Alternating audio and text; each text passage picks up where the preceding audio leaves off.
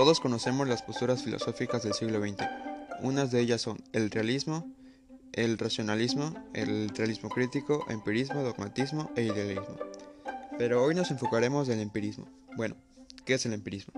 El empirismo es un supuesto constituyente de la antítesis del racionalismo, debido a que afirma que la experiencia es la única fuente de conocimiento, por lo que, según esta postura, no existe ningún elemento a priori en la razón. Empirismo Luke y Home. Descartes es considerado el padre del realismo. Sin embargo, eso no fue la única corriente filosófica que se puede encontrar en la época.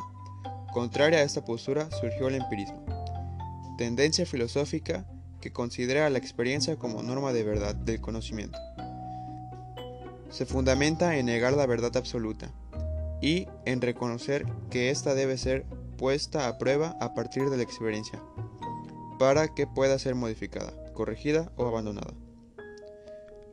John Locke es considerado el fundador del empirismo, al que siguieron David Hume, John Stuart Mill, entre otros. Crea que la experiencia es la única fuente de ideas. A él permanece la máxima. No hay nada en el intelecto que no se derive de los sentidos.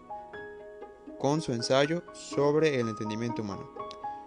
Locke suministró la razón para el principio fundamental de Roger Bacon. Eh, el origen de todo conocimiento y las ideas humanas se encuentran en el mundo material, del que se da cuenta a través de nuestra percepción Luke rechaza la existencia de las ideas innatas o a priori.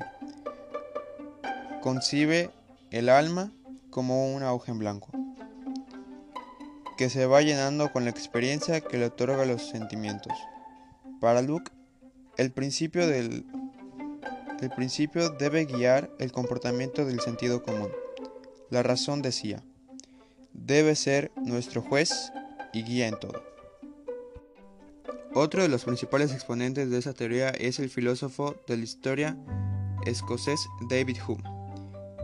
En sus escritos Trató de hacer una construcción del conocimiento distinta al racionalismo, partiendo, como hizo Luke, justo del polo contrario, la experiencia sensible, en un lugar de ideas innatas. Hume afirma que todo conocimiento es adquirido a través de la experiencia y que solo tiene dos clases de contenidos mentales, las impresiones y las ideas. Asimismo, para este filósofo existían dos tipos de saber. Estos son, el que genera de la relación ideas, por ejemplo, en campos de estudio de las matemáticas y la lógica. El otro es el que trata cuestiones prácticas o de hecho. En otras palabras, las que comprenden la experiencia.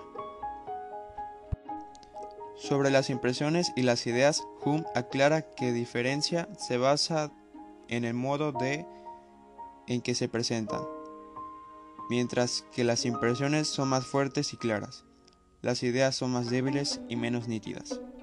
Para Hume, se presenta como el objeto que las produce esta ante la percepción. Por otro lado, las ideas, en tanto copias de las impresiones, existen a pesar del objeto ya no esté presente.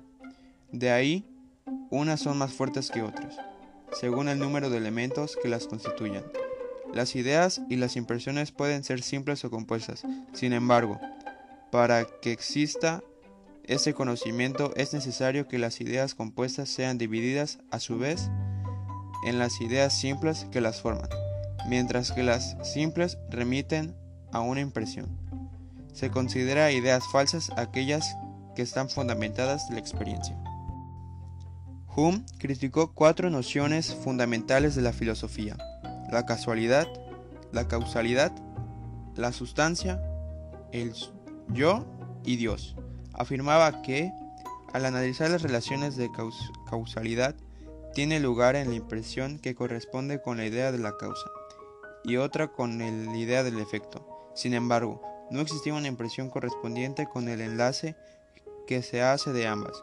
Por lo tanto, la idea de causalidad es solo una forma de asociar las ideas que no permite inferir ninguna necesidad en las cuestiones de hecho. Hume asegura que la idea no, permite reconocer una cosa como ella misma en momentos distintos y tampoco tiene correlato empírico que la justifique. Lo único que tiene son diversas impresiones unidas por semejanzas.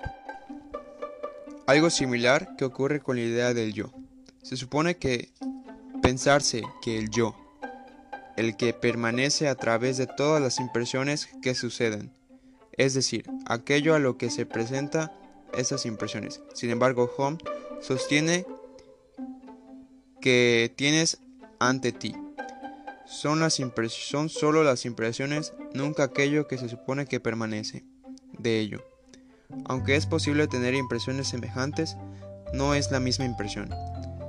De modo que aquello que se llama yo no es sino una serie de impresiones o ideas cuya unidad no tiene ninguna impresión que le corresponda, por lo que le podemos, por lo que le puede tener un conocimiento cierto del tal.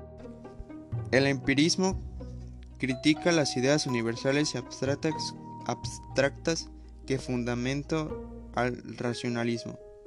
En el caso de Hume, se convirtió en una crítica radical en la, en la metafísica.